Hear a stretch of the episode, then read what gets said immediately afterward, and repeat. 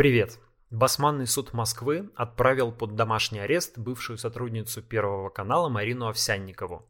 Ее обвиняют по статье о распространении фейков в вооруженных силах Российской Федерации, и Овсянниковой грозит до 10 лет лишения свободы. После своего знаменитого выступления в прямом эфире Первого канала Овсянникова уезжала в Германию, но вернулась, чтобы судиться за своих детей, и тут продолжила антивоенную деятельность. Теперь вот ее арестовали, но тысячи людей все равно относятся к этой женщине с неприязнью и недоверием, ведь она еще недавно была сотрудницей пропагандистской машины.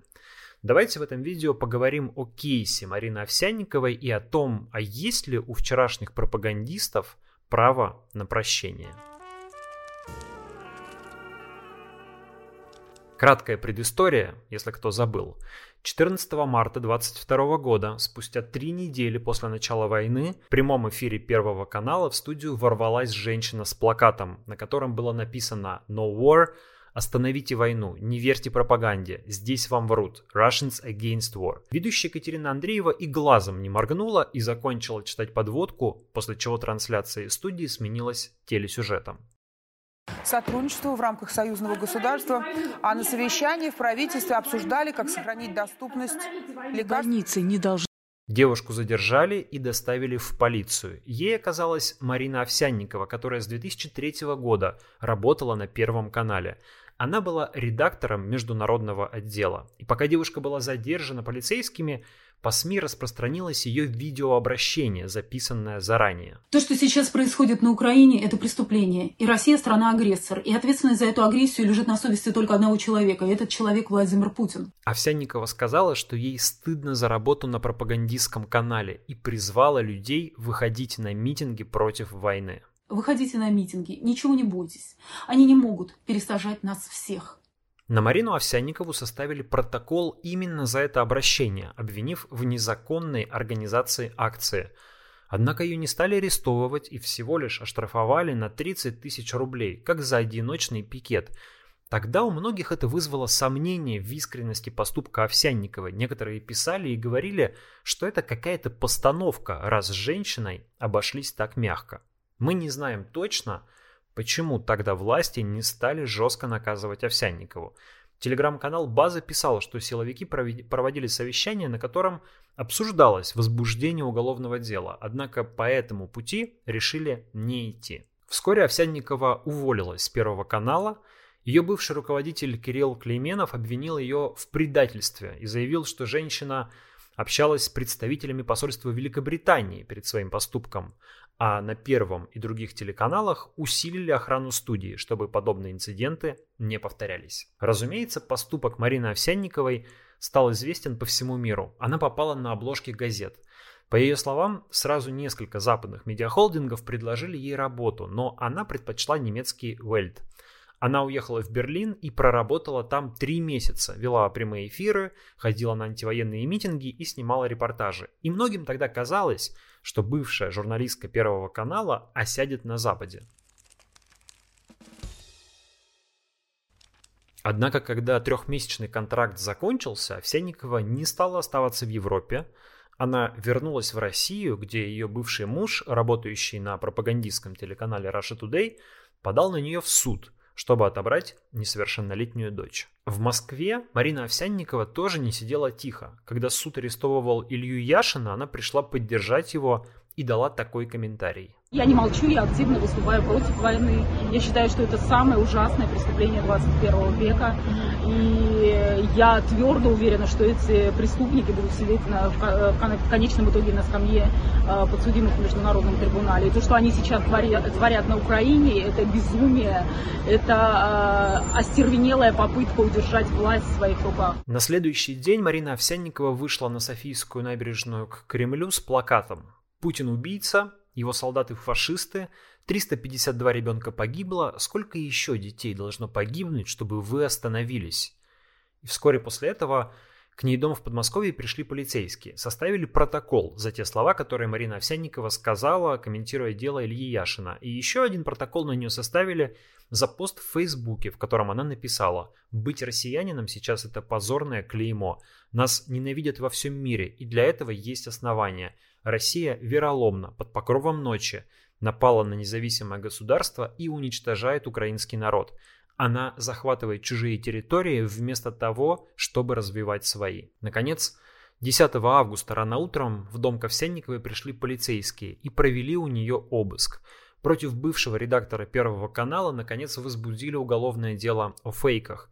Поводом стал пикет на Софийской набережной и плакат про 352 убитых ребенка. По этой статье УК Овсянниковой грозит до 10 лет лишения свободы.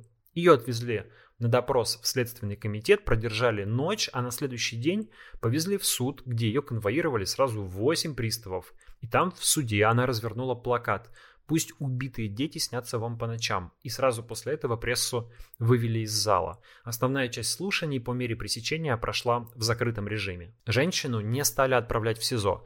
Следствие попросило о домашнем аресте. Я думаю, что решили не героизировать. Но по условиям этого ареста ей нельзя пользоваться интернетом и общаться с посторонними. Так что, как минимум, Кремль и силовики надеются, что теперь Овсянникова замолчит. Однако и в этот раз нашлись люди, которые стали говорить, что вот если Илью Яшина, Владимира Карамурзу и Алексея Горинова по той же статье отправили в СИЗО, то Марину Овсянникову всего лишь под домашний арест, что якобы говорит о каком-то сговоре.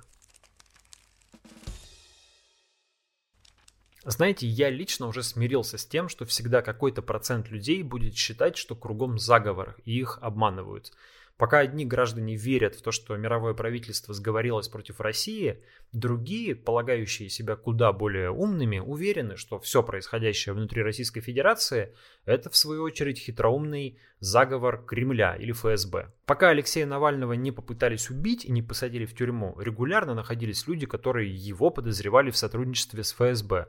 Пока Илья Яшин не оказался в тюрьме, и на него иные поглядывали косо – Ройзман, к счастью, остается на свободе, ну и по поводу него кто-нибудь обязательно скажет в комментариях, что раз он еще не сел, то что-то тут нечисто.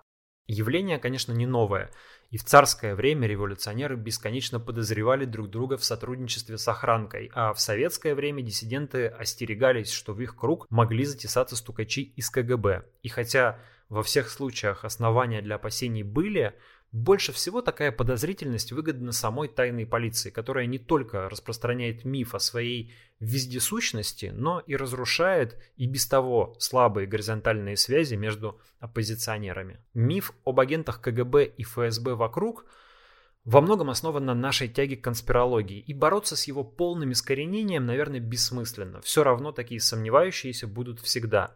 Но против Марины Овсянниковой есть и вполне рациональный аргумент. Он звучит примерно так.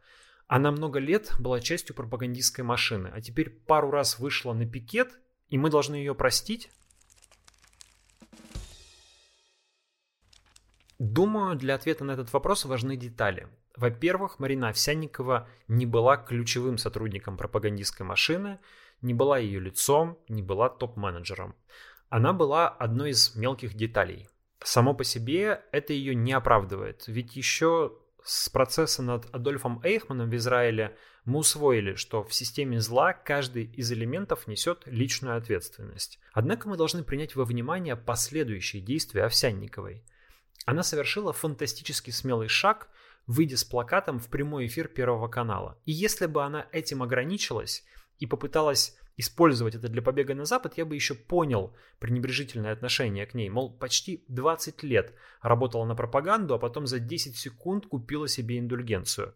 Но в том и дело, что нет – Овсянникова вернулась в Россию, продолжила выступать с антивоенными заявлениями, ходила на пикеты, вела соцсети, раздавала интервью.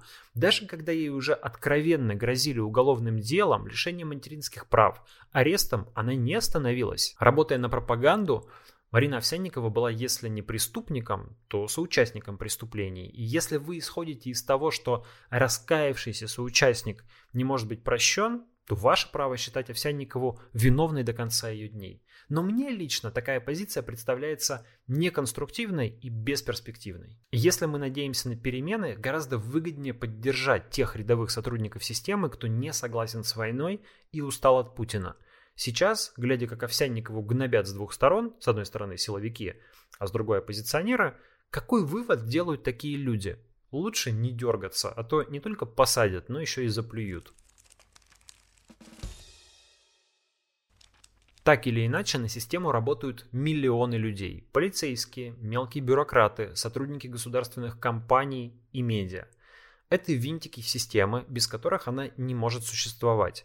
И всех их невозможно ни посадить, ни иллюстрировать. Напротив, им нужно дать перспективу жизни без Путина и после Путина. Эти люди должны понимать, что из тупика, в который их завел Кремль, все-таки есть какой-то выход.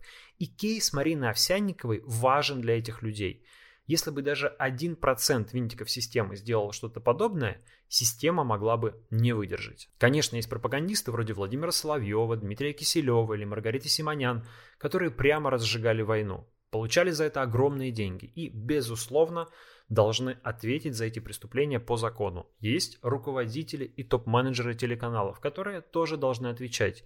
Но если рядовой сотрудник этой машины осознает происходящее и делает все от него зависящее, чтобы прекратить это, да еще и рискует своей свободой, я думаю, такому человеку стоит протянуть руку. Возвращаясь к нацистской Германии, можно вспомнить еще тех офицеров, которые в 1944 году предприняли попытку покушения на Адольфа Гитлера. Они ведь тоже были частью нацистской системы до 1944 года, но в какой-то момент сделали выбор – попытались убить Гитлера, потерпели неудачу, были казнены, но теперь это те немногие офицеры нацистской Германии, которых в Германии сегодня вспоминают с уважением и с почетом даже на самом высшем уровне. Если мы ошибемся в Марине Овсянниковой, то цена ошибки будет не так уж велика. Мы не вручаем ей свои голоса на выборах, мы не доверяем ей нашей жизни.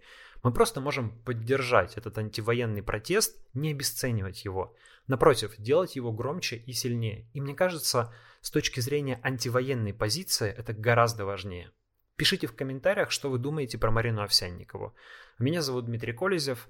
На этом канале каждый день по будням выходят разборы важных и интересных новостей. Вы можете помочь этому проекту, подписавшись на Boosty или на Patreon е, или оставив разовый донат. Все ссылки будут в описании видео. На сегодня это все. Пока.